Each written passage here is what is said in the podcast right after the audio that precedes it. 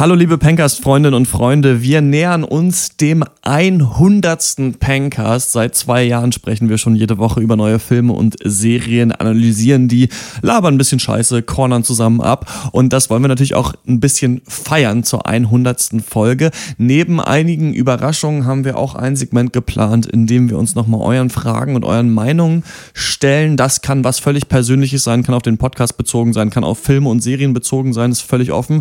Uns würde es sehr, sehr freuen, wenn ihr uns Feedback zum Cast oder Fragen schreiben würdet. Die E-Mail-Adresse ist wie immer podcast at drpeng.de und wir freuen uns über eure Fragen und Meinungen. Jetzt wünsche ich euch viel Spaß mit dem 95. Pencast. Aus mir unerfindlichen Gründen knackt meine Spur so ein bisschen. Das war eigentlich noch nie so. Ich werde mir nächste Woche mal ein neues Mikrofonkabel kaufen. Dann sollte das äh, dann wieder der Vergangenheit angehören. Viel Spaß mit dem Podcast. Ciao. Dr. Peng, Dr. Peng, Dr. Peng. 啊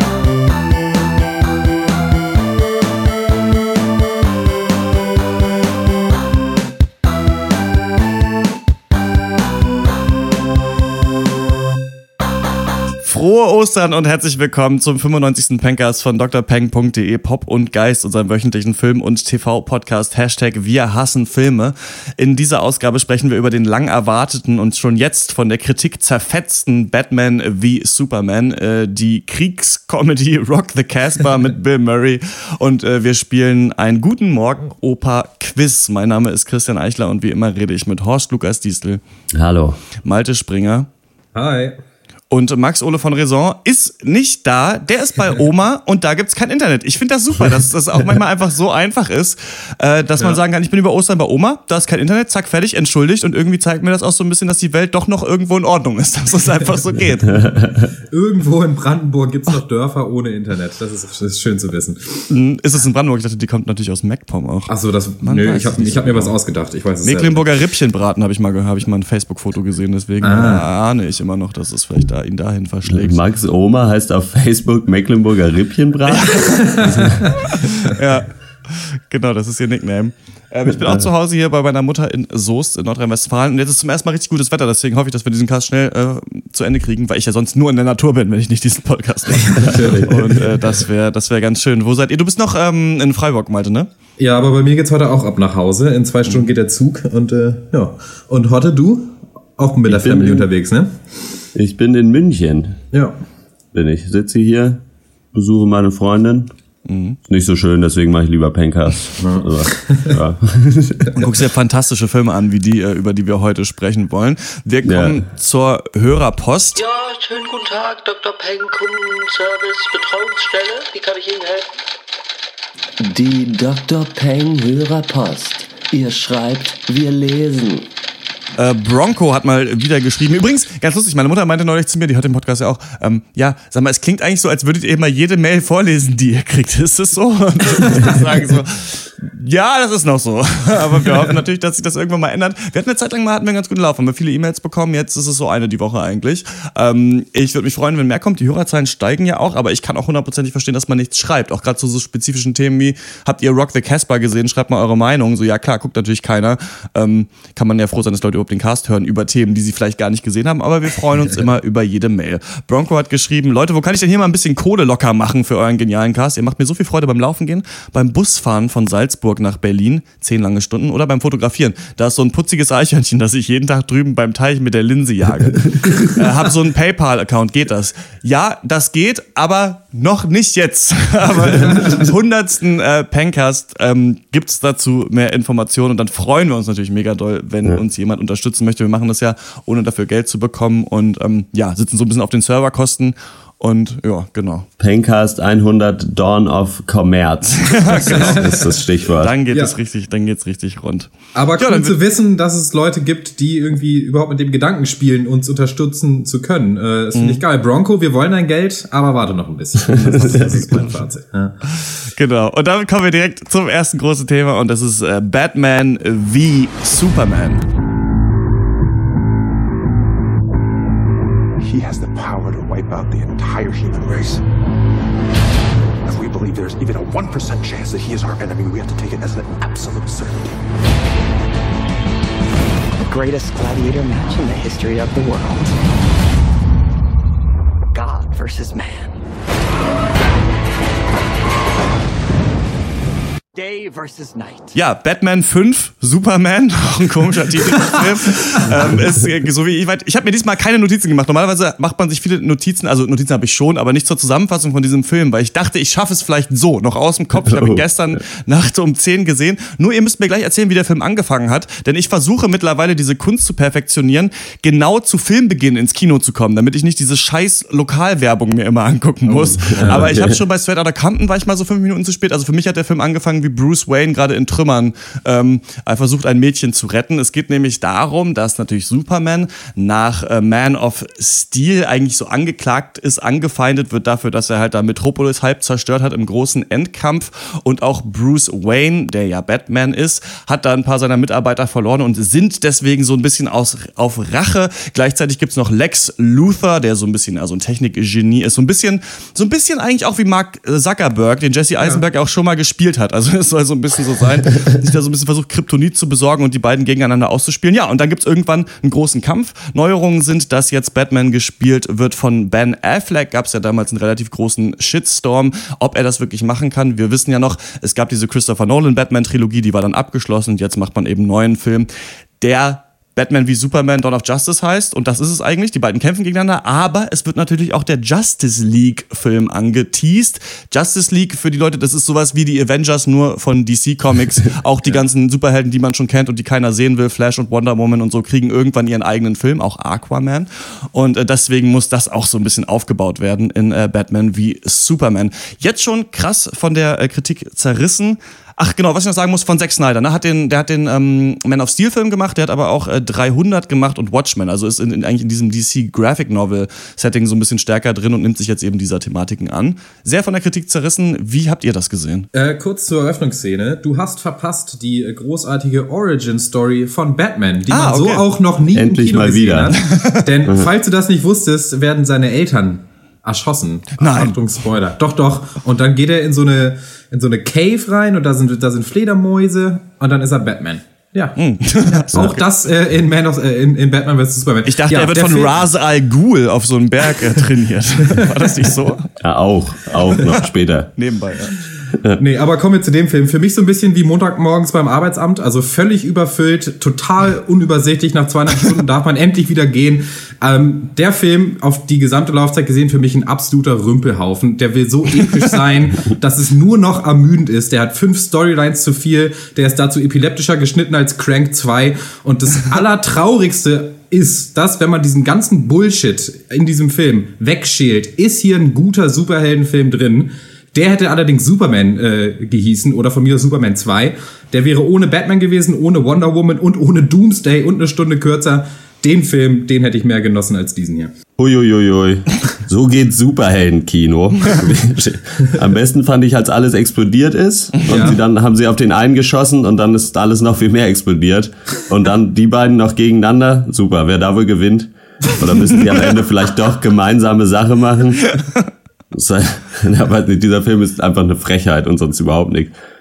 Plotholes versus Klischees, The Dawn of Scheiße. Einfach. Was ist, das geht doch nicht, echt nicht klar. So kann man es doch einfach nicht machen, oder?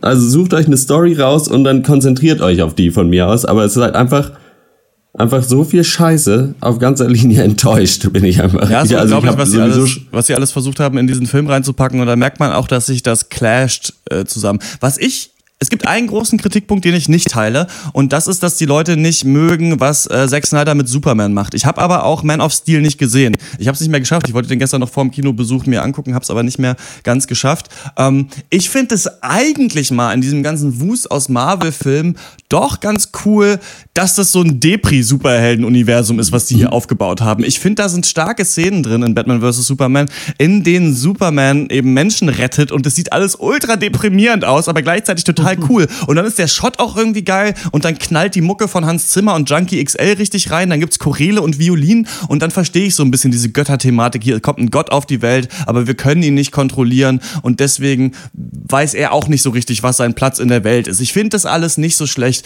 aber das ist auch so überladen in diesem Film, weil dauernd irgendwelche Gottesreferenzen sind und so schreckliche Dialoge und dann, wenn der, wenn Gott nicht gegen Gott besiegen kann, dann der Teufel wird es tun. So ganz schlimm. Also aus der wirklich aus der Klischeekiste und dann halt, dass sie gleichzeitig halt noch so einen Justice League-Film mit aufbauen müssen. Das ist sehr schwierig. Was eine große Leistung ist, ist, dass man irgendwie geschafft hat, Batman und Superman in ein gleiches Universum zu packen. Ich finde, das funktioniert schon, weil sie wirklich geschafft haben, Superman so depressiv und real zu machen, dass es funktioniert. Aber wenn dann wieder einer mit einem Lasso ankommt und dann einer mit einem Dreizack durchs Wasser schwimmt, dann zerfällt wieder die ganze Geschichte und man fragt sich, wo man hier ist. Und deswegen kann der Film nicht so ganz mit seinen Emotionalitäten da spielen. Plus, es gibt halt die absurdesten Hintergrundgeschichten. Also Lois Lane, die da in, ich zitiere, Nairobi, Afrika ist. Also erstmal, es gibt eine Stadt in Afrika, die heißt Nairobi.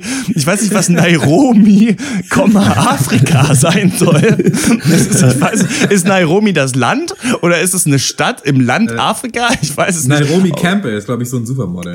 Das kann sein. Da kommt er her. Und da dachte ich mir so, da wird, kommt irgendwie raus, dass Lex Luthor irgendwie falsche Waffen geliefert hat, um dann Lois Lane zu entführen, damit dann Superman sie rettet, damit er dann an Pranger gestellt wird.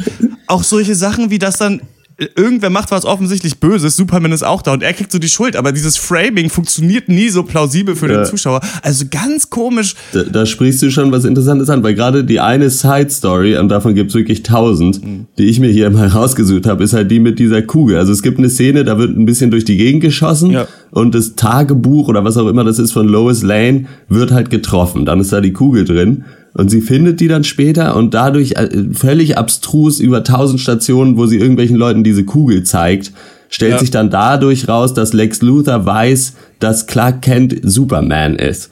So, aber es wird halt nicht erklärt, warum er das weiß. So, und ge genau deswegen hätte man diese komplette 20-minütige Side Story halt mit einem Nebensatz ersetzen können.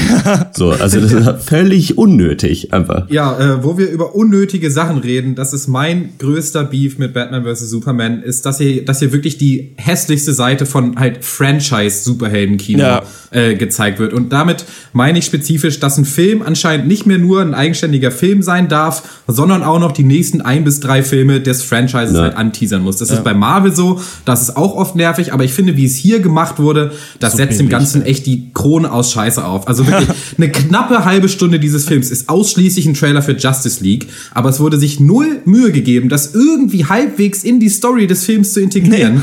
Und dann muss ich mir angucken, wie Batman Wonder Woman eine E-Mail schickt, in der im Anhang jeweils so einminütige Clipfish-Videos von Justice League-Charakteren drin sind. Und dann gucken wir als Zuschauer gemeinsam diese Videos. Ich glaube, ich spinne. Also ich habe selten, ich habe selten so faules Marketing in einem Film gesehen. Und wenn man mal weiterdenkt und mal guckt, wie und warum Batman an diese Filmchen rangekommen ist, dann wird einem nämlich auch bewusst, dass Wonder Woman nur in diesem Film ist, um ihren eigenen Featurefilm beziehungsweise dann Justice League halt anzuteasern. Ihre Story hat sonst keine Bedeutung, außer dass sie am Ende im Endkampf zweimal ihr Lasso wirft. Aber das war's. Und ich finde, so geht's nicht. So geht's absolut nicht. Und, Ja, aber die, Ja. die ganze Story ist ja nur hinkonstruiert. Also das Ja, macht ja. ja. alles überhaupt keinen Sinn. Also wir haben es äh, vorhin schon im Chat kurz geschrieben gehabt. Ich weiß nicht, wir spoilern vermutlich nicht so richtig, aber halt es passieren so viele Sachen in dem Film, die einfach halt zufällig so passen. Alleine wie oft Lois Lane irgendwo rumsteht, wo sie gerade gebraucht Ja. wird, Ja. aus irgendeinem Grund weiß, was sie machen soll, ob, obwohl es ihr niemand gesagt hat. Und äh, alles Mögliche. Der Konflikt ist ja nicht schlecht so, ne, dass das versucht wird zu sagen, okay, ähm, die Superhelden ziehen dann eben auch, okay, weiß nicht, ob es, so, ob es nicht so schlecht ist, aber ziehen halt auch super Schurken an oder sind äh, verantwortlich für die Zerstörung, die die gemacht haben, denn Superman wurde ja gejagt von diesen Leuten da aus Krypton, wegen denen dann die Zerstörung gekommen ist. Ja. Also wenn er nicht da gewesen wäre, hätte es gar nicht gegeben. Das wird aber im Film auch nie so richtig ausformuliert. Es wird einfach nur gesagt, ja, er ist da, da war Zerstörung fertig, aber er war ja der Gute so. Und äh, aber die Frage eben, ob man jemanden so regieren lassen kann oder dieses Weltgeschehen kontrollieren lassen kann, ohne ihn irgendwie in ein, rechtsstaatlich zu binden, ist ja lustigerweise die exakt selbe Frage, die sich ähm, dann der neue Marvel-Film äh, Captain America 3 auch stellen wird. Also es ist witzig, Ja. dass man jetzt auf beiden Seiten bei sowas angekommen ist. Es gab große Zerstörungen in den Filmen davor, jetzt stellt man sich diese Frage. Hätte man sich nur auf diese Frage konzentriert, hätte man nur Batman zum rechtschaffenden Helden machen lassen, der versucht eben mh, werden lassen, der versucht Superman das Handwerk zu legen und das noch alles schlimmer gemacht, zu, ähm, zugespitzt, dass die wirklich beide richtige Gründe haben, sich aufs Maul zu hauen. Aber letzten Endes ist Ja. der Grund halt, ja, ich habe irgendwie deine Mutter entführt, bring den um und dann geht's los. Und das ist halt echt schwierig und verheizt und wirklich hinkonstruiert, aber nicht weitergedacht. Der Film agiert immer so, dass es ist, es ist sehr faul. Da wird gesagt, ja gut, dann schmeißen wir halt eine Atombombe drauf. Ja gut, dann frisst er halt die Atombombe. Ja gut, dann heißen die Mütter halt gleich. Ja gut, dann äh, machen die Menschen halt einfach Superman verantwortlich, obwohl es da keinen keinen Grund für gibt. Dann kann man halt einfach Ja. irgendwo in so ein Raumschiff, in so einen Tank eine Leiche werfen, sich in den Finger ritzen und dann entsteht der Hulk. So, weißt du? Das ist Ja. einfach so, das sind einfach irgendwelche Plotdetails Ja, reingepackt und die nehmen eigentlich einem guten Film so ein bisschen den Fahrtwind, weil ich finde, was so dieser Batman von Ben Affleck, das wird auch nie richtig erklärt, was die Motivation ist, aber der ist ja viel härter, Nee. der geht ja über Leichen und das macht Batman ja eigentlich nicht. Und das fand ich eigentlich ganz cool, aber es wurde so verwässert, die Sache, dass ja der richtige Film oder der Kampf fängt dann halt nach zwei Stunden an und ist dann halt nach fünf Minuten wieder vorbei. Und selbst das ist nicht so unterhaltsam. Nee, überhaupt nicht. Und was du auch schon gesagt hast, irgendwie Superman äh, wird immer von Lex Luthor rangeholt, indem er Lois Lane entführt und dann kommt Superman und befreit Lois Lane so. Und dann hat Lex Luthor aber die Mutter von Superman entführt, dann kann er natürlich nichts machen. So, das, das ist klar. So, dann muss er sich, da muss er sich ihm beugen.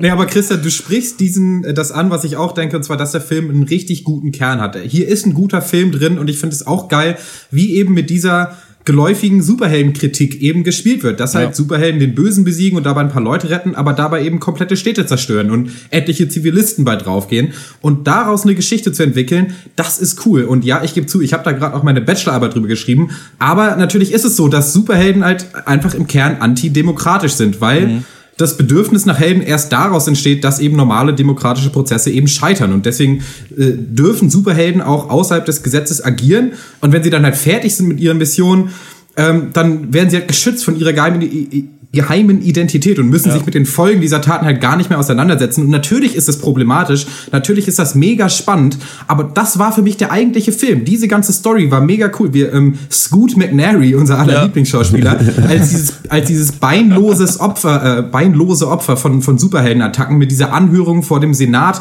auch mit Lex Luthers äh, komischer, ver, ver, verkappter Philosophie, irgendwie mit Gott und Mensch, darf es Götter geben, sollte man sie stürzen. Das waren Momente in diesem Film, die habe ich total genossen. Das wäre der Film gewesen. Aber, da, aber es war halt, der war halt eingepackt in Nonsens.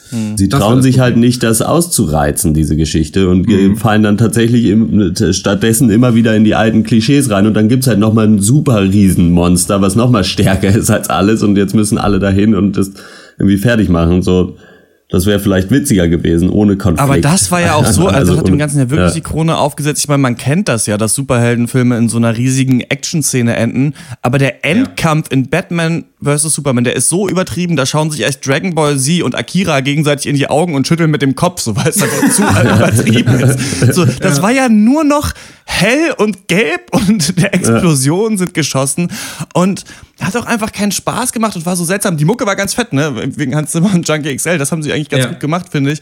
Aber es kommt auch irgendwie alles nicht zusammen. Dann stehen die drei da und da sehe ich halt so mein Problem. Ich meine, Batman ist jemand, den kennt man schon seit längerem. Superman haben sie jetzt versucht, über zwei Filme aufzubauen. Aber dann ist halt da trotzdem eine Frau mit einem Schild und mit einem Lasso. Und das sind einfach so Sachen, es zieht nicht alles. Du kannst nicht alles einfach aus dem Comic nehmen, da hinstellen, dann glaube ich das. Und es wirkt affig. Was ich übrigens auch finde, was mega affig wirkt, ist, dass Superman auch gleichzeitig noch Clark Kent ist und bei einer Zeitung arbeitet. Ich weiß es nicht irgendwie. Ich kann das nicht. Ich weiß, das muss so sein wegen den Comics. Ich kaufe das dem 0% ab, dass er auch noch ein Journalist ist. Ich weiß es, das ist Warum so, auch? so blöde auch, finde ich, da drin. Also ja, ganz seltsam.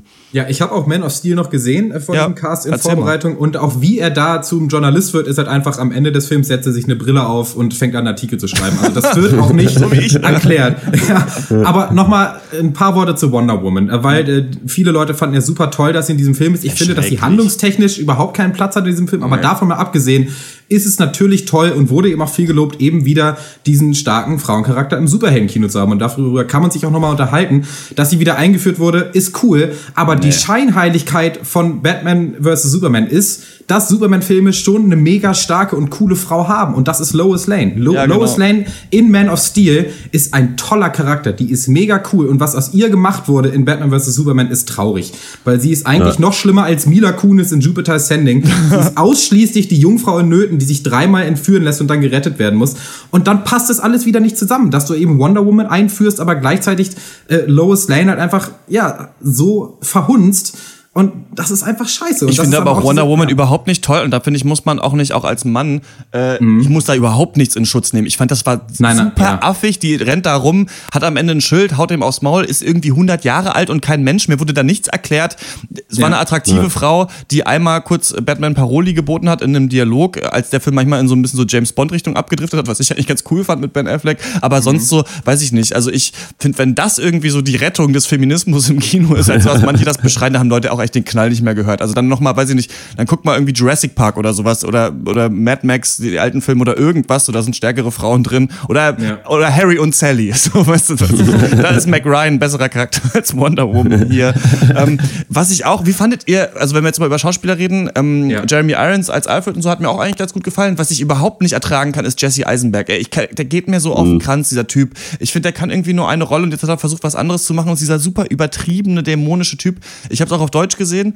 Deutsche Synchro fand ich die Synchro-Leistung sehr gut. Die, das Writing aber nicht. Also da wird irgendwann gesagt, du fährst in der, du fliegst in der Holzklasse, weil Holzklasse ist scheinbar irgendwie Oh die. Economy Class. Coach. Und ja. Äh, ja, weiß ich nicht. Und halt solche Geschichten. Und ähm, das, ich fand den nicht so, ich fand den nicht gut. Ich hätte, mich hätte nur genervt. Jede Szene mit Jesse Eisenberg konnte ich eigentlich nicht richtig ertragen. Ich fand den Charakter Lex Luthor am Anfang des Films eigentlich ziemlich cool, weil du hast ja schon ge eigentlich gesagt, er spielt so ein bisschen den bösen Zwillingsbruder von Mark Zuckerberg aus Social Network. Ich finde, das hat gepasst. Also dieser neureiche, arrogante, irgendwie Silicon Valley Generation Google-Typ, der in seinem Büro Basketball spielt. Ich fand das eigentlich cool. Aber später im Film morpht er dann einfach in äh, einen schlechten Joker abklatscht und Ja, hatte so übertriebene ja. Ticks im Gesicht Genau, und so overacted einfach komplett. Und äh, anderer Schauspieler für mich Ben Affleck. Ich fand ihn nicht so schlecht, aber die Rolle war eben so nichtssagend ohne Ende. Ich glaube, das war nicht Ben Afflecks Schuld, aber der ganze Batman-Charakter in diesem Film war einfach überhaupt nicht ausgearbeitet, oder? Ich fand alle, ich fand eigentlich schauspielerisch, ich fand auch Jesse Eisenberg äh, über weite Strecken echt eigentlich ganz cool. Also bis zum Ende ist dann wirklich zu übertrieben, hast du schon gesagt. Aber, und ich fand Ben Affleck eigentlich auch cool als Batman, aber bei diesem Skript kann eigentlich jeder nur verlieren, sowieso. Also da kannst du echt wenig machen, glaube ich, weil du hast es schon gesagt, wenn die Synchro auch noch äh, okay war, aber das Writing war halt auch im Original. Also ich habe es auf Englisch gesehen und es ist halt einfach grandios schlecht über weite Strecken tatsächlich. Ja. auf jeden Fall. Also vor allen Dingen dann immer so in diesen komischen Slow-Mo-Szenen, wo Hans Zimmer dann nochmal ans, Kla ans Klavier ge gebunden wird, um, um sich dann nochmal äh, irgendwas aus den Handgelenken zu leiern. Da war, da war, also ich habe jetzt kein Beispiel mehr parat, aber da waren auch so richtig so viel zu übertrieben bedeutungsschwangere Lines halt einfach. Eben vor allen Dingen immer, wenn Superman mal wieder Lois Lane gerettet hat. Und dann so noch Die haben auch null drei Chemie, muss ich sagen. Die denn sich das in Man ja. of Steel mit Amy Adams und wie heißt der, Henry Cavill oder so? Ähm, Ja. Da funktioniert das da. Ich finde, ich kaufe den irgendwie null ab, dass die zusammen sind. So in diesem, in diesem Batman vs. Superman Film. Ähm, ich fand Amy Adams toll in ihrer Rolle, also auch schauspielerisch in Man of Steel, aber Henry Cavill, ich weiß nicht, inwiefern es da am Writing liegt. Für mich ist der so ein bisschen der zweite Keanu Reeves, also irgendwie ein Holzbrettgesicht. Der sieht halt gut aus. äh, Der ist so megamäßig aufgepumpt. Man sieht ihn ja durchaus ein, zwei Mal ohne T-Shirt an, auch in beiden Filmen. Also was für ein Tier. Aber äh, in, den, in den dramatischen Szenen ähm, bringt das, äh, liefert er nicht so richtig ab, meiner Meinung nach. Ja. Okay, und ich glaube, ich kann dieses Segment auch nicht zu Ende gehen lassen, ohne noch mal ein paar Worte über Zack Snyder zu verlieren. Also ein Mann, dessen Karriere darauf basiert, dass er den Zeitlupenknopf auf seiner Kamera gefunden hat. Also ja, klar hat er visuell und vor allem technisch hat er richtig viel auf dem Kasten. Aber was mich dermaßen anpisst an Zack Snyder Filmen, also auch schon an 300, an Sucker Punch, an Man of Steel, ist dieses konstant epische. Ich hasse das Wort episch, aber ein anderes gibt es nicht für Zack Snyder Filme. Das Ding ist, ein Film muss sich seine außergewöhnlichen Momente verdienen und Ja. vor allem muss er sie aufbauen. Und, ma- und die Lösung ist nicht, jede Szene episch zu machen. Aber das gibt es bei Zack Snyder nicht. Bei Zack Snyder gibt es nur einen Modus und das ist epischness irgendwie auf, auf 11 gedreht. Weißt du, Super, Superman kann sich einen Snickers kaufen, dann passiert das in Slow-Mo mit 15 Cuts und Hans Zimmer Soundtrack. Aber damit tut er niemandem einen Gefallen. Also wie viele Minuten von Batman vs. Superman sind Shots von Leuten, die langsam und ernst durch die Gegend laufen? Also zum Beispiel Ben Affleck durchs Kornfeld. Oder Shots von Sachen, die langsam 300 Set noch herunterfallen. Also irgendwie Patronenhülsen und Perlenketten. Das ist Mumpitz. Und dazu ist auch Batman vs. Superman noch der einzige Film, an den ich mich in letzter Zeit erinnern kann, in dem mehrere Charaktere ihre eigenen Traumsequenzen haben. Leute, niemand braucht fucking Traumsequenzen in irgendeinem Film. Dadurch, wird es, dadurch wirst du nicht tiefgründiger. Siehe The Revenant. Das nervt einfach. Vor allem, weil dadurch ständig und völlig unnötig die tatsächliche Story unterbrochen wird. Und das ist nämlich auch das Ding an Batman vs. Superman, das ist ein Film von Unterbrechungen, weil du so viele Stories hast, von denen wird so wild hin und her geschnitten, hin und her gekattet. Da bist du in Afrika, dann bist du hier, dann bist du da, dann hast du Wonder Woman, hast du Superman, dass du dich nie mal auf irgendwas konzentrieren kannst. Und ja, äh, deswegen auch mein Fazit. Sorry, Zack Snyder hat's verkackt. Es gibt hier einen Kern, einen guten Film, aber am Ende ist es doch nur ein Scherbenhaufen, der, der glänzt ab und zu ganz schön, bringt aber auch keinem was. Ähm, von mir vier von zehn. Von mir tatsächlich auch äh, vier von zehn Punkten. Ich finde irgendwie zwischendurch dachte man sich, ah, es ist schon so ein bisschen geil. Da gibt's so Szenen, wie Superman da diesen riesigen Tanker da durchs Eis zieht oder ich weiß nicht, wie sich, die, wie sich der, dieser See absenkt und Batman da mit einem Batmobil reinfährt. Also einfach so Szenen, die ich ja auch fühlen soll als Fan dieser Charaktere vielleicht, wo ich sagen so, okay, das ist jetzt aber mal richtig geil. So, das will ja Zack Snyder auch erreichen eigentlich mit seinen Filmen, dass ich irgendwann so denke, wow, ist das krass. Aber sonst ist da fast gar nichts. Auch die Action-Szenen finde ich so, wenn er da gegen irgendwelche Goons, die auf dem Auto fahren mit einer Bazooka kämpft, das ist irgendwie alles, man gähnt so viel und ich muss auch noch mal sagen, ich sag's immer wieder, aber diese 3D-Scheiße, ich kann's nicht mehr ertragen. Für mich ist das einfach so, dass ich im Kino werde ich verarscht, weil ich 13 Euro für was zahlen muss. Dann gehe ich rein, dann kommt noch jemand und setzt mir eine lustige Brille auf. So fühle ich mich immer. So, weißt du? Als wie so ein Kind werde ich da behandelt. Und ich find's, ich fand's wieder schrecklich. 3D macht es wieder noch mal zehnmal dunkler. Der ganze Film spielt eigentlich schon nachts und jede Actionsequenz. Ich habe eigentlich nichts erkannt. Manchmal muss ich die Brille hochnehmen. Dann habe ich verschwommen immerhin erahnen können, wer gerade wem ins Gesicht tritt. Ich find's ganz schwierig. Ich finde, das ist ein ganz das merkt man, glaube ich, dass so große Studios, wenn da nicht jemand ist wie Nolan, der es immerhin bei The Dark Knight geschafft hat, da einen kohärenten Film draus zu machen, ist es sau schwer, sowas Düsteres mit so einem Franchise-Kack zusammenzubringen. Ähm, ja, deswegen auf jeden Fall keine Empfehlung, sich den anzuschauen. Vielleicht mal ausleihen, da sind ein paar schöne Shots drin, aber sonst ist es ja schon leider großer Quatsch. Ja, äh, da stimme ich euch beiden zu.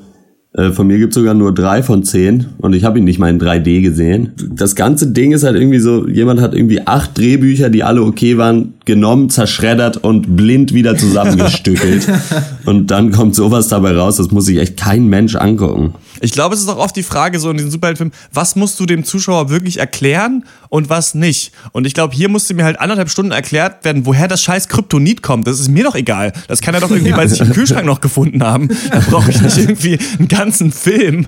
So, wie hat Lex Luthor das Kryptonit gefunden? Ja, gut, ist mir ein bisschen egal. Erklär mir doch lieber mal, warum sich Batman und Superman gegenseitig hauen Genau, wollen. das ist Ne? Aber ja, äh, Batman vs. Superman ist jetzt seit Donnerstag in den deutschen Kinos. Was ist eure Meinung zum Film? Fandet ihr den gelungen? Fandet ihr nicht gelungen? Was haltet ihr von Zack Snyder? Komischer Typ. Ich glaube immer, Ja. wenn er so ein richtig gutes Drehbuch bekommt und nur eins zu eins so Comicbilder abfilmen soll, dann geht's. Also ich glaube sonst gar, gar nichts. Äh, schreibt uns an podcast.drpeng.de. Und wir kommen zum äh, Guten Morgen Opa Quiz. Hup. Oh. Hallo Kinder, euer Lieblingsoper, das deutsche Kino hier. Es ist mal wieder soweit, dass ein Film, der schon vor geraumer Zeit im Pencast besprochen wurde, seinen Weg in die deutschen Kinos gefunden hat. Hier also ein freshes Update, wie die Kids heutzutage sagen. Ja, äh, erinnert ihr euch noch an Silent Heart, das dänische Euthanasiedrama aus Pankers 45? nee, nee, wir auch nicht. Äh, aber einer erinnert sich und das ist unser aller Opa, das deutsche Kino. Da sage ich Guten Morgen. Äh, ja, Episode 45, äh, das war vor knapp einem Jahr, beziehungsweise vor 50 Folgen, glaube ich. Der Film ist äh, November 2014 in Dänemark rausgekommen, jetzt eben in Deutschland unter dem Titel Silent Heart, mein Leben gehört mir. Ähm, Oh Gott. äh, ganz kurz nochmal die Story angerissen. Eine Familie kommt zusammen in einem alten Landhaus, weil Mutti sich das nehmen, äh, Leben nehmen will. Die erwachsenen Kinder finden das nicht so toll. Vati hat eine Affäre und einer kifft. Das ist ungefähr die Story des Films. Der ist ähm, bei uns gar nicht mal so schlecht weggekommen. Bewertungen sind auch zwischen sechs und siebeneinhalb Punkten. Ich mochte den. Ja, nee, unser Fazit war so irgendwie europäisches Bürgertumskino mit ein paar Soap-Opera-Versatzstücken, aber eigentlich richtig guten Schauspielern. Ja, ich denke, mehr muss man dazu nicht sagen. Wenn ihr Interesse an Silent Heart habt, dann hört euch das Segment nochmal an, Pankers 45 oder geht ins Kino, da gibt's den seit Donnerstag. Und dann würde ich sagen, kommen wir zur guten alten äh, Guten Morgen Oper-Tradition, spielen ein kleines Quiz. Ja, weil Max ja nicht da ist, wird das jetzt auch ein spannendes Kopf-an-Kopf-Battle zwischen euch beiden. Ich hoffe, ihr seid Oha. bereit. Normalerweise sicher. spielen wir das ja mit so alten Zitaten von uns zum Film, weil wir uns halt selber auch so hammermäßig geil finden. Aber ähm, bei Silent Mega. Heart lohnt sich das wirklich nicht. Und deswegen, weil der Film ja aus dem schönen Dänemark kommt, gibt es diesmal ein kleines Themenquiz. Da könnt ihr mit eurem Allgemeinwissen glänzen. Äh, wir du meine spielen bis drei Punkte, maximal fünf Fragen, Antworten einfach reinrufen. Seid ihr bereit? Ja, Kam jetzt schon die Quizmusik? Ja, dann, warte Musik ab, Dann ist jetzt komm. hier Nee, warte, nee, ich, nein, ich sag noch was. Ich sag noch, dann Vorhang auf fürs große Dänemark-Quiz.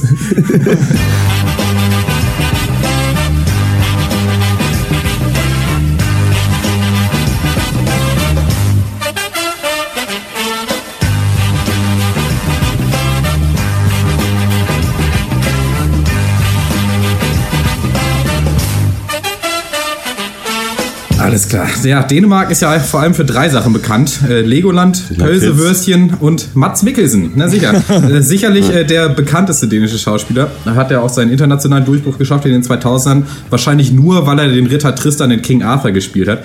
ähm, Vermutlich. aber wie hieß nochmal der einzige Film mit Mats Mikkelsen, den wir hier im Cast in einem eigenen Segment besprochen haben? Äh, Die Jagd? Nee, haben wir nicht Falsch. besprochen. Ähm, äh, hier, aha, diesen, den wir alle nicht gesehen haben, den nur Ines gesehen hatte. Genau, mit äh, Ähm, Gast Dr. Delta. Äh, Ah, Man and Chicken. Ah. Ja, so. Ding, Ding, Ding, Man and Yes. Chicken aus äh, Pencast 58. Äh, Mhm. Das ist Boom. richtig. Äh, zu Dänisch hieß der natürlich Ment und Höns. äh, ist ja klar. Sind natürlich lustig, diese dänischen Titel, nicht wahr? Wenn ich euch den dänischen Titel Den Kraft Fecker nennen würde, von welchem Blockbuster würde ich dann sprechen? Den der Kraft Kraftficker. Wecker. Wecker. Ja. Haben wir den besprochen auch hier? ja, ja, ist ein großer Blockbuster. Ich denke mal, Kraft ist so ein bisschen das, der Clou. Den Kraftficker. Kraft. Graf. Zahl. Graf. Graf. Es ist ein Franchise-Film, aber wenn ich sage, wie die Reihe heißt, dann wüsstet ihr es sofort. Den Kraft Wecker. Was er Wachen der Macht. Star Wars. Korrekt! Ah. Ja, so Ah. ist es.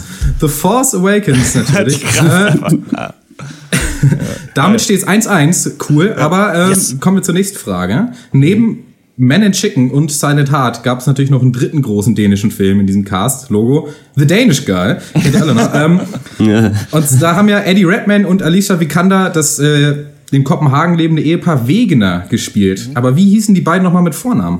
Einer und der zweite. Einer und der Der andere. andere. Äh, Li nee, Lilly war sie. Ähm, ich weiß nur noch einer. Das sind aber schwere Fragen. Weißt du es noch, Horst? äh, boah, nee. Einer hätte ich auch noch gewusst, glaube ich. Wie hieß sie denn? Mit M irgendwas oder N oder so? Ne, mit G. Ah, Gerda. Korrekt. Ja, ja Kriegen wir jeder ja, einen den nehme ich. Ähm, nö, teilen, Punkt geht ja. an Hotte, Nee. weil er beides Yes. gesagt hat. Äh, 2-1 für Hotte. aber er hat doch von mir den einer gehabt. Ja, Ja. gut, den, den hast du ihm ja verraten, ohne Zugespielt Ohne Not. den. Na gut. 2-1 für Hotte. Und dann, äh, ja, apropos dänische Mädchen, nächste Frage. Wir hatten ja noch einen in diesem Cast. Äh, in welchem Film aus diesem Cast wurde die Hauptrolle gespielt von der dänischen Schauspielerin Sietze Babette Knudsen? Oh, sind das schwere Fragen, Alter. Ist, ist, ist es nicht einfach Silent Heart? No? Das, das wäre ein bisschen einfach. Das wäre ein bisschen sehr einfach gewesen. Ja. Die Was Hauptrolle von Ah. dänischen. Ist kein Ist dänischer kein, Film, aber. ist kein Nee, ist dänischer kein Film. dänischer Nein, Film. nein. Dänen. Muss ja so ein Indie-Schmu sein Oder eigentlich, oder? Ja, Oder es, es ist Indie-Schmu, durchaus. Gib mal nochmal Ah. gib mal noch mal einen Tipp. Ja, ich äh, suche mir gerade einen Tipp raus. Sie spielte in dem Die Film ja eine älter. Lepidopterologin. Ah, Ja, Duke of Burgundy. ah Korrekt, es ist Duke of. Burgundy. Das ist das schwierigste Schmetterlingsforscherin, ne? Quiz der Welt bis jetzt. Genau, Schmetterlingsforscherin. Ja, dann steht es ja 2-2. Schade, dann kommen wir zu der Frage, die ich dachte, vielleicht wird sie mir erspart, äh, mir sie vorzulesen. Ähm, ja, nochmal zurück zu The Force Awakens. Der hieß natürlich nicht den Kraftwecker in Dänemark, sondern auch einfach nur The Force Awakens. Ja, das ist natürlich ausgedacht. Aber wir probieren das gleich nochmal mit den ausgedachten äh, dänischen Filmtiteln. Denn wenn, wenn ich für Filmtitel zuständig wäre, wäre folgender Film unter diesem Namen rausgekommen. Achtung, ich sag's nur einmal.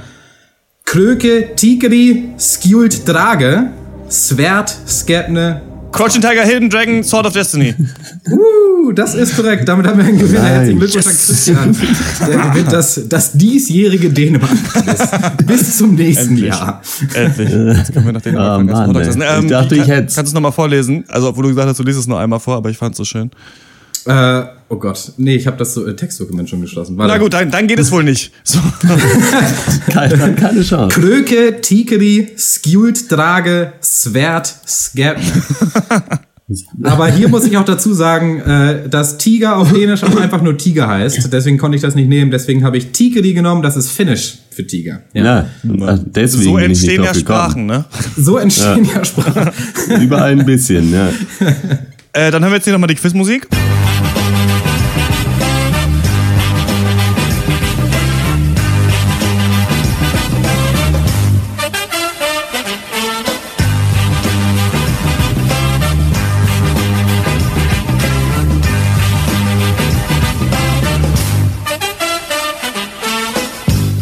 Und ähm, dann äh, vielen Dank für die, für, vielen Dank für dir. Ich rede schon wie so mit so einem dänischen Akzent. vielen Dank, dass du dieses Quiz äh, erfunden hast. Tack. Und äh, Ja, wir, bitte, machen, tack. wir machen weiter mit dem nächsten Thema und das ist der fantastische Film Rock the Casbah. Smoke on the water, a fire in the night sky. Smoke on the water, a fire in the sky.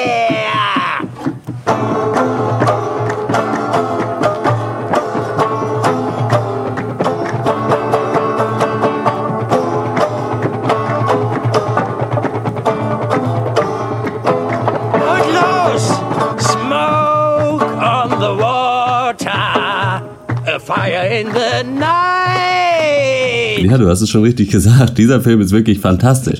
Äh, Rock the Casbah ist eine Cul- Culture Clash Komödie von Barry Levinson. Und äh, dieser Film baut eigentlich so wenig eine eigene Welt auf, dass ich mich einfach mal weigere, die Namen der Charaktere zu benutzen äh, in dieser Zusammenfassung. Also, worum geht es? Bill Murray, gespielt von Bill Murray, ist ein alternder Musikproduzent. Der Job läuft nicht, er ist geschieden, bla bla bla. Seine letzte verbleibende Sängerin, Zoe Deschanel, gespielt von Zoe Deschanel, kann es auch nicht so richtig und äh, singt immer nur in so einer komischen Kneipe. Da wird er aber von irgendeinem Heini überredet, er müsste doch mal eine Afghanistan-Tour mit ihr machen. Warum auch immer. Das machen sie dann. In Afghanistan kriegt Zoe Deschanel dann aber leider Muffensausen und haut mit Hilfe von Bruce Willis, gespielt von Bruce Willis, ab. Weil sie, weil sie, warum auch immer, Bill Murrays Pass mitnimmt, ist der dann gestrandet oder so und trifft Kate Hudson, die aus irgendeinem Grund in Afghanistan, in Kabul im Wohnwagen wohnt und sich da prostituiert. naja. Gut, auf jeden Fall muss sich Bill Murray dann irgendwie die Zeit vertreiben und das macht man bekanntlicherweise in Afghanistan mit Drogenexzessen und Waffenhandel. Dann singt irgendwo in einer Höhle ein afghanisches Mädchen und er denkt sich, die klingt so toll, die muss zu Afghan Voice, also so eine Talentshow. Ne? Afghanistan sucht den Superstar.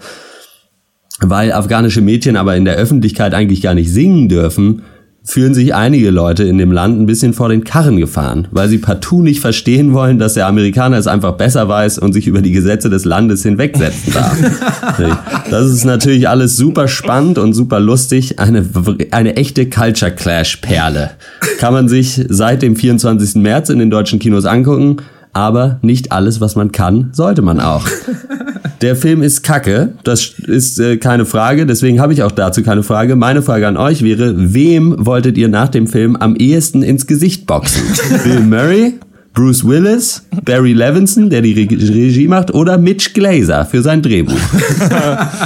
Ey, das ist das denn für eine komische Geschichte, die Rock the Casbah. Okay, der Trailer war schon richtig schrecklich, aber wir dachten, okay, der ist jetzt draußen so, Bill Murray spielt mit, so schlimm kann es ja nicht sein. Oder vielleicht ist es so Ja. schlimm, dass man dann wirklich richtig drauf eindreschen kann.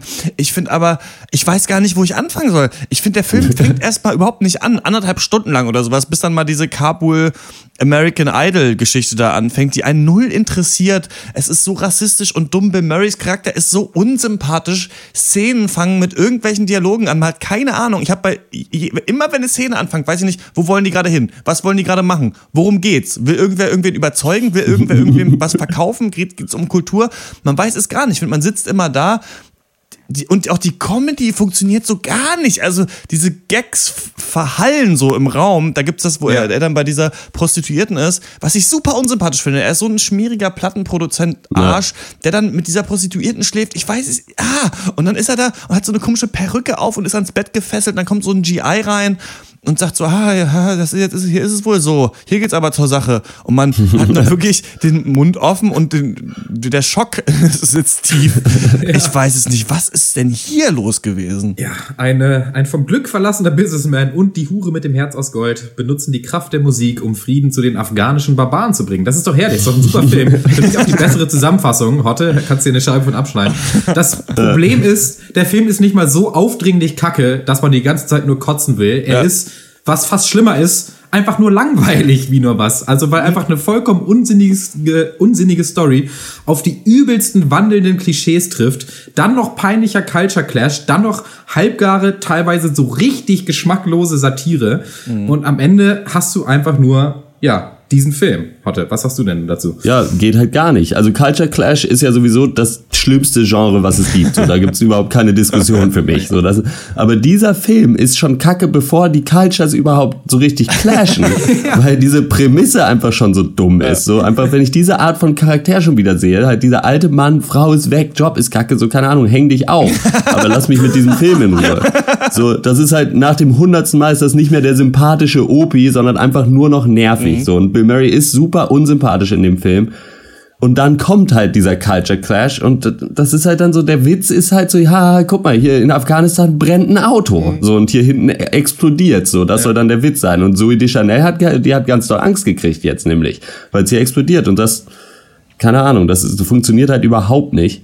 Und dann ist die Story, die versucht, diesen Film irgendwie weiterzuhieven, ist halt hinkonstruiert hoch 10 einfach. Und Da macht auch nix Sinn. So, warum sollte Zoe Deschanel den Reisepass mitnehmen von ihm? So, das macht überhaupt keinen Sinn. Das ist einfach so. Keine Ahnung. Dann taucht Bruce Willis auf und bettelt so lange um Geld, bis er in dem Film jemanden spielen darf, der auftaucht und um Geld bettelt.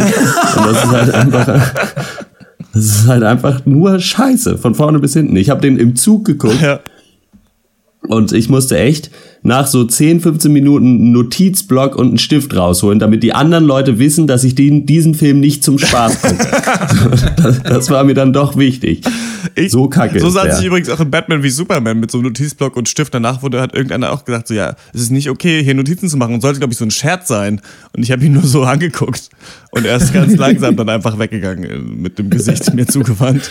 Dann habe ich weiter äh, meine, meinen Aufsatz, meinen Schulaufsatz geschrieben. Ja, was du sagst, du sagst, diese Ferien. hinkonstruierte Handlung, dann ist ja diese Popsängerin auch so eine Tochter von da so einem Typ in Afghanistan und der soll eigentlich Mohn anbauen, weil die irgend so irgendein Konflikt sind und irgendwie kann dann diese ganze Karriere, die aufgebaut wird, weil das ja auch nur auf Bill Murray als Management-Genie gewartet hat, dann Ja, diesen ganzen natürlich. Konflikt lösen und das ist einfach wirklich peinlich und ja, auch dann auch so speziell, ich weiß auch nicht, dann mit Afghanistan und dann auch wirklich den Pashtunen und so. Also, äh, wisst ihr, was ich meine? Also, man hätte man das irgendwie so ein Ja. bisschen oberflächlicher, Rom-Com-mäßiger gemacht, ohne sich direkt so tief in diesen Krieg auch reinzubegeben. So, dann wäre das vielleicht auch noch, dann wäre es vielleicht auch rassistisch gewesen, aber nicht so schrecklich zum Anschauen. So.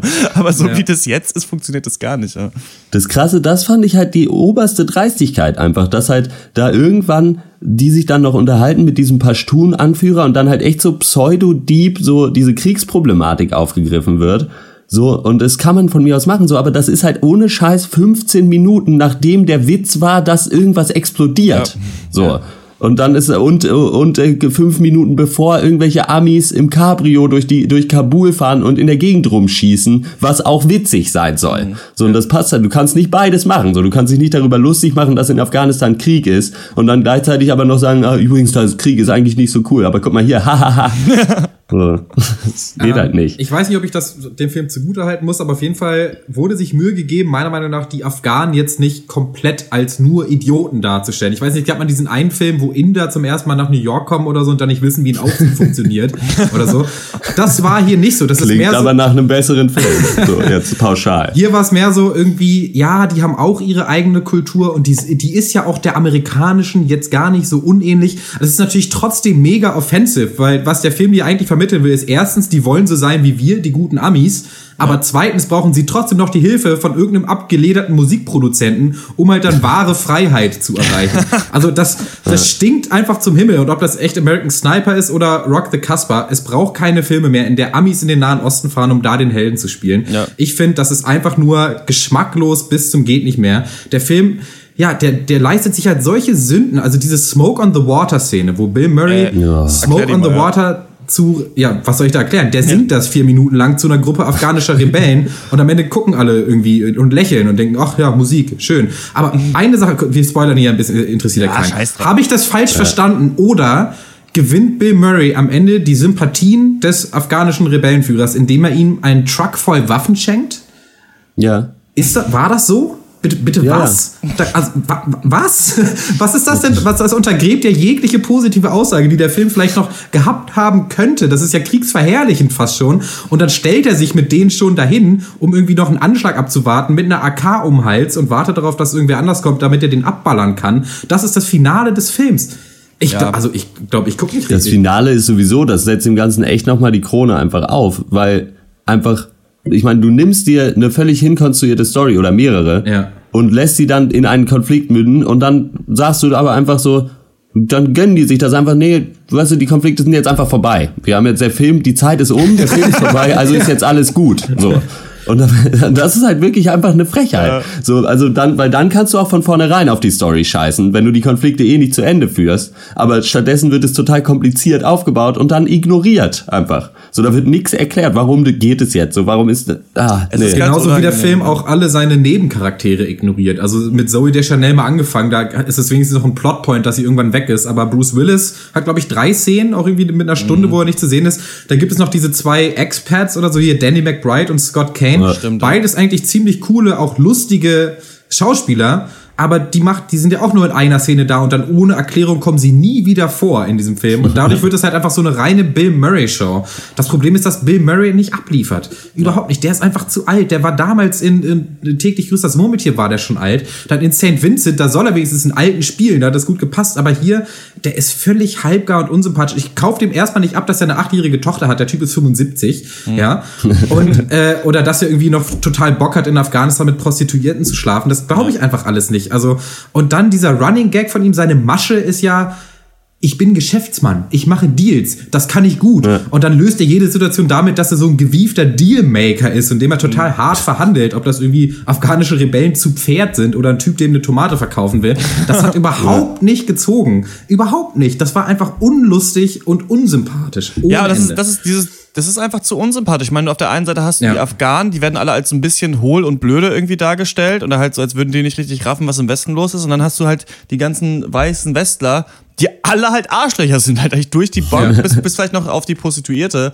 Die nervt aber einfach halt auch total. Also, das macht einfach keinen spaßigen Film. Ich glaube, wenn man wirklich versuchen möchte, so eine Culture Clash-Komödie zu machen, dann braucht man schon das Herz am rechten Fleck. Da muss man schon gut in die Charaktere reinblicken können, um dann alle verstehen zu können. Und dann muss es sich auch um irgendwas Kleines drehen halt, weißt du, wie das halt jemand eine Frau heiraten will und dann sind halt, kommen, treffen halt die beiden Familien aufeinander oder sowas. Da kann man schon einen Film draus machen, der irgendwie geht, aber nicht irgendeine Popsängerin, weil irgendwie du jetzt in Kabul bist, obwohl du hier nicht sein musst mit einer Prostituierten. Und was ist denn hier los? Das ist wirklich so, ja, die, äh, man hat immer das Gefühl, die haben die Szenen irgendwie angefangen zu drehen, bevor das Skript fertig geschrieben war. Und es wurde dann halt so reingereicht, als dann irgendwie klar war, okay, okay, so muss die Szene zu Ende gehen, na gut, dann versuchen wir es mal. Ja, Rock the Casper gibt von mir ähm, einen von zehn Punkten, ich weiß nicht genau, wofür der eine, vielleicht, weil die Schauspieler sind alle zum Dreh erschienen und die, die Leuchter waren auch da und Ja, eine. Kamera war angeschaltet, also, ähm, aber sonst ist es wirklich äh, so langweilig, man kann es nicht mal aus tiefstem Herzen hassen, weil man schon eingeschlafen ist, finde ich, bevor das aufgehört hat.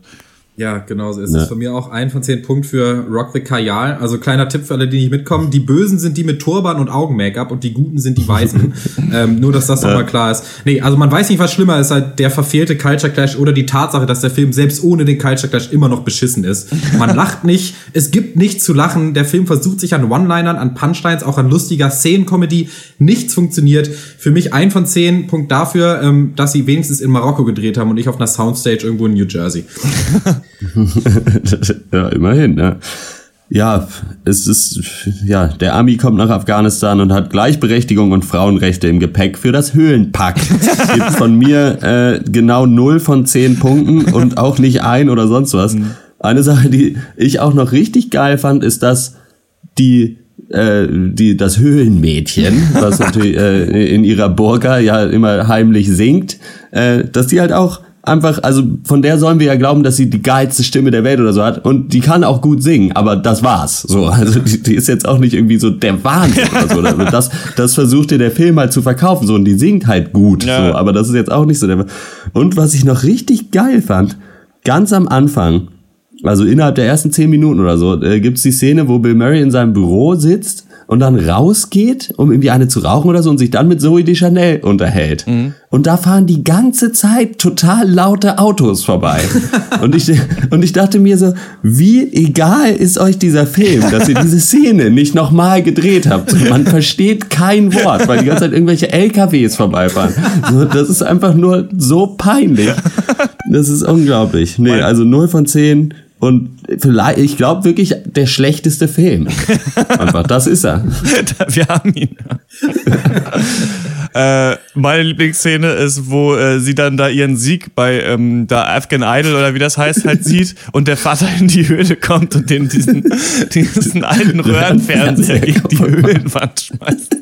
Das ist also dieser Film in einem GIF eigentlich so halt so, was irgendwie so Afghanen von der westlichen Kulturindustrie halten. Ja, ist vielleicht auch ein Ausweg. Einfach mal den Fernseher, wenn der Film kommt, dann mal gegen die Höhlen. Erstmal eine Höhle fahren, dann gegen die Wand schmeißen. Es kommt was Besseres raus als dieser Film. Äh, genau, wenn ihr den gesehen habt, ich hoffe nicht, schreibt uns einen Podcast. Bitte nicht, bitte nicht angucken. De, bitte nicht anschauen. Wir kommen zur Abschlussrunde. Was hat uns sonst popkulturell oder anderweitig bewegt? Ich habe Stand By Me und ähm, Harry und Sally gesehen, beides Filme von Rob Reiner. Äh, Stand By Me ja so ein Coming-of-Age-Film, hatte ich schon mal gesehen, wollte ich noch mal gucken. Und When Harry Met Sally so die quintessentielle Rom-Com eigentlich. Und ähm, beides richtig gute Filme. Ich finde Stand By Me immer noch cool. Jetzt beim zweiten Mal sehen fand ich, dass die Schauspieler, gut, sind halt auch alles Kinder, aber vielleicht doch ein bisschen overacted haben, aber ich mochte es trotzdem sehr gern. Und Harry Met Sally ist auch ganz intelligent, weil das eben um zwei, ich weiß nicht, ob ihr den gesehen habt, aber um so zwei Leute geht, die halt keine Beziehung miteinander anfangen wollen. Und es wird immer so eben so zehn Jahres Abschnitten gezeigt, wie die sich kennenlernen, dann später treffen, wenn sie im Job sind und dann nochmal später. Und das ist ganz geil, weil die beide am Anfang sau unsympathisch sind und man wirklich merkt, wie sie sich so festigen und irgendwie aufeinander klarkommen und dann sich halt so eine Beziehung entwickelt. Das finde ich ganz witzig. Dann habe ich die Internetseite vorwo.com gesehen. Da kann man sich, wenn man Journalist ist oder beim Radio arbeitet oder im Podcast und nicht weiß, wie man was ausspricht, kann man sich da, äh, können da Leute aus den Ländern, Muttersprachler quasi, Namen von Politikern oder sowas einsprechen, wie die ausgesprochen werden. Und es ist sehr lustig, sich mal anzuhören, wie irgendwie Tachi Berehib Erdogan oder so tatsächlich ausgesprochen wird. Fand ich ganz witzig. Und dann noch eine Seite, Birth Movies Death heißt die, ähm, ist so eine Gaming-Film-Rezensionsseite und die hauen aber mal richtig auf die Kacke. Das ist das, was wir eigentlich auch so ein bisschen machen, was ich immer feiere. Halt richtig fetter Zerriss äh, zum Batman vs. Superman-Film und auch was mich gefreut hat, weil ich das auch nächste Woche reviewen muss, das neue Videospiel äh, The Division von Ubisoft, das einfach dann die Tagline hatte, Welcome to Trump's America. Wo halt einfach so, hier geht's einfach nur darum, halt Menschen abzuballern, so ohne jeglichen Sinn und Verstand. Und das fand ich ganz cool. Also sie schreiben ganz gute äh, Rezensionen, Birth, Movies, Death. Äh, ich habe einmal, äh, ist jetzt gerade in den sozialen Medien so ein bisschen im Umlauf, so ein, äh, ja, ich hätte mir vielleicht merken sollen, wie die Sendung heißt, aber äh, so ein englisches Interview mit Frauke Petri angeguckt. Wolfgang Petris Äh, Frau ist das ja. Äh, Genau, das ist die Frau von Wolfgang Petri, äh, kennt man vielleicht, die will auf Menschen schießen oder so. Ich kenne mich da nicht aus, ich interessiere mich nicht für Politik, aber es, äh, ich habe es auch ohne Ton geguckt, aber sie sahen sehr witzig aus, die Menschen. Äh, nee, ist äh, ganz, das ist ganz witzig deswegen, weil das so ein bisschen gefeiert wird, weil der Interviewer ein Arsch ist, so ein bisschen. Und sie halt immer nicht ausreden lässt und halt so immer nachhakt und so. Und da kommen dann natürlich aber alle drunter und so, ja, endlich mal ein vernünftiger Interviewer, der auch richtig ihr irgendwie Paroli bietet. So, aber wenn das halt irgendwer wäre, den sie gut fänden, Ja. der da interviewt werden würde, dann würden sie sich halt mega aufregen darüber, dass der Typ die ganze Zeit unterbricht. Äh, kann man sich schon allein deswegen äh, eigentlich ganz gut angucken und man muss, man kann über Frauke Petri sagen, was man will, aber sie ist immerhin eine deutsche Politikerin, die auf Englisch ein Interview geben kann. So, das äh, muss man ihr vielleicht anrechnen, weiß ich nicht. Äh, und dann noch äh, gestern im Kino bei Batman vs. Superman dachte nicht, dass es sowas noch gibt, aber wir haben uns, es war freie Platzwahl und äh, wir haben uns also hingesetzt und wir saßen ganz außen am Gang und ganz hinten rechts, also ganz hinten war noch ein Platz frei. Und dann kam eine einzelne Frau und hat uns gefragt, ob wir aufrücken können, weil sie Platzangst hat und deswegen gerne am Gang sitzen will. Dann haben wir also durchgefragt, ob alle aufrücken können. Alle sagten ja, außer ein Mann, der sagte nein, er bleibt sitzen. und, und war noch mit einem anderen Typen da, der auch erst gesagt hat, nö, wir bleiben hier sitzen. Dann haben wir halt alle gesagt, so, hä, was seid ihr denn für komische Leute? So, jetzt steht auf und rückt einen rüber, so ist doch kackegal.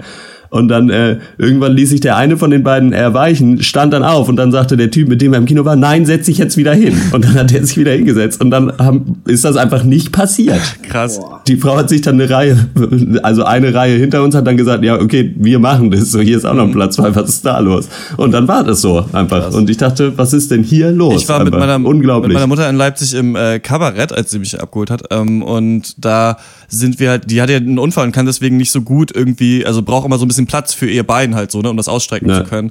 Und dann sollten wir erst an so einen Seitentisch, aber da war nicht so viel Platz und dann war halt noch so ein anderer Tisch, wo wir, wo wir mit anderen Leuten am Tisch gesessen hätten, aber halt so vor denen halt so, ne. Ja. Dann setzen wir uns da hin, sitzen erstmal so und dann direkt auch die Frau, die hinter sitzt, ja, können Sie mal nach rechts rücken, wir können hier gar nichts sehen und ist schon so auf 180, als hätten wir uns irgendwie über ausgesucht, dass wir da jetzt sitzen wollen, um diesen Leuten irgendwie dieses Ding zu vermiesen. Und dann, dann haben wir es halt die Hälfte gesehen, dann war es Pause und dann haben wir, das war halt einfach nicht so witzig, dieses Kabarett, dachten wir, ja gut, dann Ja. gehen wir halt jetzt so, ne, irgendwie war ja eh irgendwie unangenehme Stimmung, sagen so zur Kellnerin, ja, können wir bezahlen? ja, na, in 15 Minuten kann ich nochmal zu Ihnen vorbeikommen, so halt. Gehen halt raus an die Bar und fragen halt, ob wir da halt bezahlen können, so, sonst hätten wir halt da 15 Minuten gewartet, ne. Dann kommt halt diese Kellnerin wieder und sagt so, was, ich habe Ihnen doch gesagt, Sie sollen da warten und sowas. Dann hat man einfach die Kohle hingelegt und sind wir rausgegangen, wo man sagt, Alter, wahrscheinlich ist das, ich glaube, das ist dieses Kabarettvolk. Das sind diese Leute, die immer so, ja, die da oben sind alle scheiße, man wird nur verarscht. Das sind wahrscheinlich die, die ihre Mitmenschen, also nee, nur weil das jetzt das, wollte ich auch mal ansprechen. Ey, super komisch, wie man halt so, wenn man so guten Herzens und ohne ein, weiß ich, Fünkchen Argwohn irgendwo hinkommt und direkt so angekackt wird von irgendwelchen Leuten, die auf irgendeinem ganz komischen Recht bestehen müssen. Ja, egal. Ne. Ganz seltsam. Hast du noch was, Malte? Äh, nee, aber ich habe mit Interesse euren Geschichten gelauscht. Das ist, doch Das ist auch was wert. Das war's Das für ist auch diese Woche. wert. Wir hören uns wieder im 96. Pankers. Welche Filme haben wir verpa verpa verpasst? Was sollen wir als nächstes besprechen? Schreibt uns an podcast.drpeng.de oder tweetet an der Pankers, unserer neuen Twitter-Seite, oder schreibt uns einen Kommentar auf Facebook. Äh, Da ist facebook.com slash der Pancast. Wir machen jetzt auch immer Aufrufe, bevor wir den Cast aufnehmen. Ähm, falls ihr dann schon einen Film gesehen habt, könnt ihr uns schon schreiben, dann können wir direkt im Cast darüber sprechen. Bis jetzt ist dem noch niemand nachgekommen, aber es ist natürlich auch schwierig mit dem ganzen Facebook-Reach-Kram und sowas, kann ich das natürlich auch nachvollziehen. Wenn ihr den Cast mögt, dann empfehlt ihn euren Freunden, hinterlasst uns eine positive Bewertung auf iTunes oder gebt uns ein Like auf der Pencast-Seite. Ihr findet uns außerdem im Podcast-Netzwerk Castronauten auf www.castronauten.com. Das war's von uns. Bis zum nächsten Mal. Ciao. Tschüss. Tschüss.